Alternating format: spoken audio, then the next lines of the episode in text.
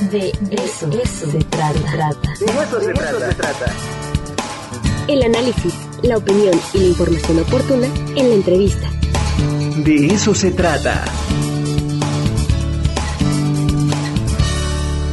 Frank Loveland en la casa, pero antes de platicar con Frank me voy a permitir leer uno de los comentarios que me llegó en este momento y la verdad es que me gustó muchísimo y creo que le va a gustar mucho a Frank y a Canales. Dice, por parte de Federico del grupo del De eso se trata, un abrazo cordial al maestro Canales y por anticipado al maestro Frank Loveland. Espero con genuina ilusión los jueves para escucharlos. Ni más ni menos, querido Frank. ¿Cómo ves? Bueno, pues buenos días a todos, a nuestra audiencia, a ti, mi querido Ricardo. Y bueno, estaba escuchando este con canales y bueno, me, me, salieron memorias de, sabes que cuando se hizo Canoa, eh, Garza, Garza era uno de mis grandes amigos, este, en aquel tiempo tomábamos clases de danza juntos y ahí estuvo platicándome también sobre la filmación y todo esto. Y bueno, me trajo recuerdos, pues, muy fuertes. Y también, pues también doy mi pésame por la muerte de, de Casals. Es una gran pérdida para el cine mexicano, caray. Pero bueno, aquí estamos. Este, gracias por, uh, pues por sus notas de apoyo, caray. Eso me gusta mucho, realmente. Saber que por lo menos si hay gente detrás de esa cámara que escucha y que sí, no sé. Si uno viera la, la, cámara no es la audiencia, es lo que está atrás de esa cámara. Es lo que está atrás de la audiencia, ¿verdad? y bueno, eh, y vamos a seguir hablando de crónica de la intervención. Ahora, yo veo mucha relación.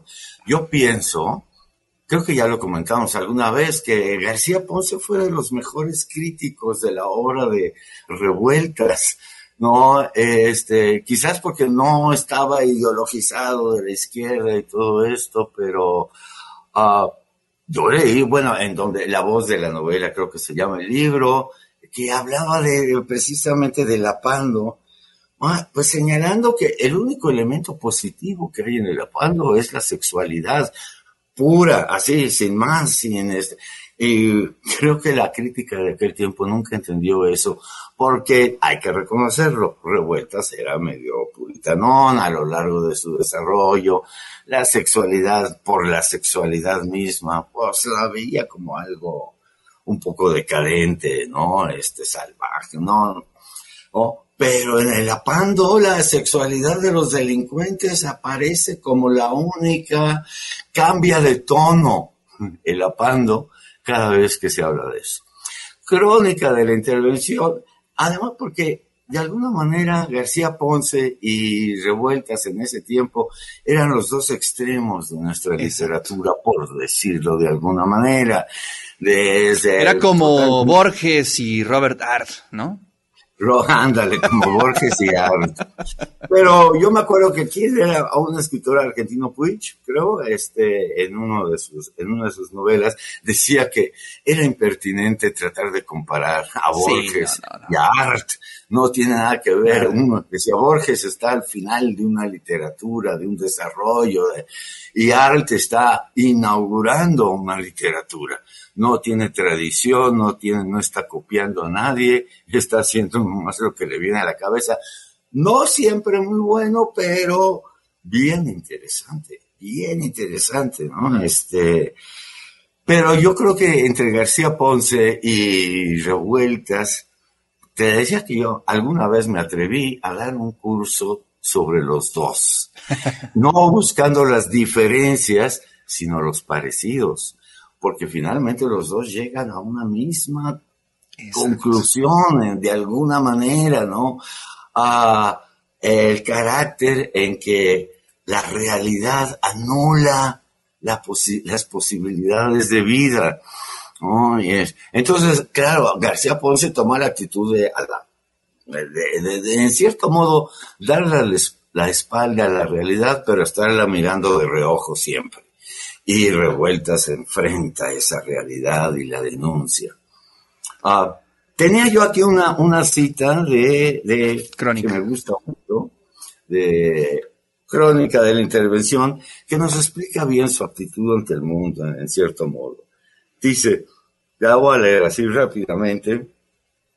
Es bueno sentirse de antemano parte de una empresa colectiva.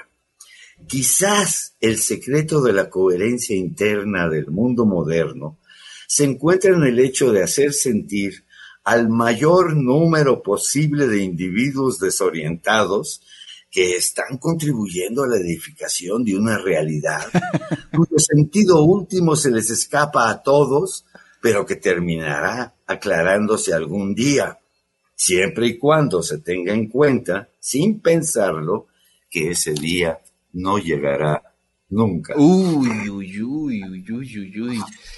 Durísima. bueno, es fuerte, es Durísima. fuerte. Si lo piensa uno un poco, es bastante No, fuerte. Y más uno que trabaja en una institución donde siempre hay proyectos y hay, y ahora sí, la, la universidad, la educación se va a renovar, se va, va a cambiar, va a ir hacia la excelencia, etcétera, etcétera. Y bueno, dice uno, sí es verdad, ¿no? Esas, los proyectos cuando terminan como que eh, se disuelven, ah, no se llegó a la conclusión. Además, hoy en día en, en la academia, en humanidades, está prohibido llegar a conclusiones, ¿no? Porque eso huele a dogma. Entonces, pues nunca se sabe. puros acercamientos. acercamientos, aproximaciones. Sabes que una vez yo encontré una, una tesis en, en la biblioteca del Colegio de México, como de 900 páginas, así. El título era Prolegómenos al problema del forefronting en inglés. Ah, no sé, imagino que mi audiencia no sabe bien a bien qué es eso del forefronting, pero es un fenómeno del inglés insignificante, ¿no? Es este, I want John to do this. Quiero Juan haga esto. Todas las lenguas ponen algo entre quiero y Juan. Quiero que Juan, quiero a Juan, quiero algo. El inglés no. Bueno, pues es un problema que francamente no, no le interesa a mucha gente, excepto uno que otro lingüista. Y eran 900 páginas prolegómenos. Nada más cómo hay que plantear el asunto, etcétera. Y yo decía, ¿cuántos años trabajando en algo tan Pues pues, tan- bueno, a lo mejor es mi ignorancia lingüística, ¿verdad? Pero en un problema tan insignificante. ¿no? No, eh, eh, la literatura eh, o es o, o enfrenta la realidad o la ignora.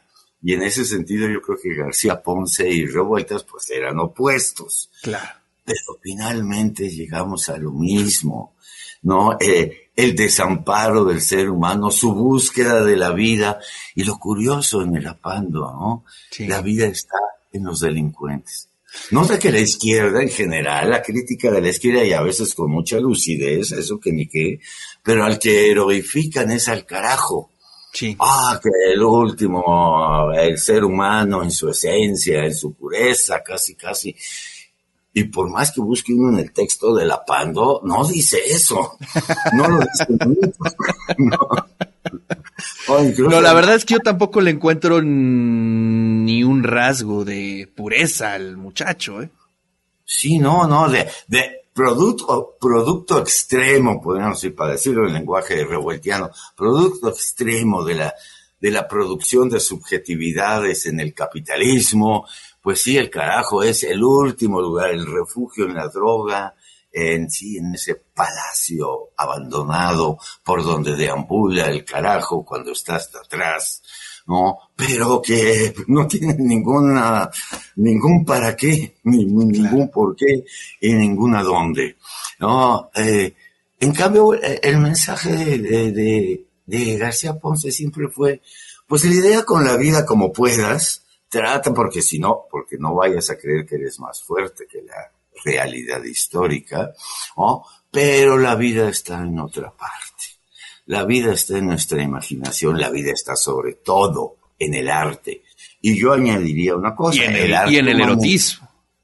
y bueno, el arte es erótico, es la forma sublime del erotismo la del ser humano. De ahí se desprende toda la imaginación erótica que a la vez nos hace intuir que a lo mejor la vida es totalmente otra cosa, que venimos aquí a Ah, crear, Qué a jugar, a disfrutar nuestra vida intensamente. Y a borrar las identidades. No nos dejan. ¿Ah? Y a borrar las Pero- identidades también, ¿no? Y borrar las identidades. Y eso es, es buen concepto. Pues bueno, yo ya me voy a leer de inmediato a Juan García Ponce porque ya me dieron muchas ganas de leerlo. Este, sí, estoy como pensando que lo voy a leer una quinta vez. no, sé. no, yo no, no, yo, yo, yo, este, voy a la invitación o a Inmaculada. Son mis preferidos. Ay, la invita. Inmaculada, Inmaculada se la recomendamos a todo el público. Ah, este, decía el secretario que, que le escribió la no- se la dictó la novela porque ya no podía escribir, que la novela originalmente, la mitad del texto eran, como siempre, reflexiones, pero que al final de escribir, eh, Inmaculada le dijo a este secretario, borra todas las reflexiones. Que se Y quede. quedó, por eso se dice que es la novela pornográfica de García Ponce, así que les recomiendo su lectura. ah, Sí, está buena, altamente, altamente recomendable. Frank Loveland, como siempre, muchísimas gracias. Hombre, aquí estamos, nada más. Es un placer cada jueves saludarte a ti y bueno, saludar a la audiencia también y tratar de provocar lecturas, lecturas de obras que a nosotros o a mí me han sacudido. Como siempre, muchas gracias, Frank.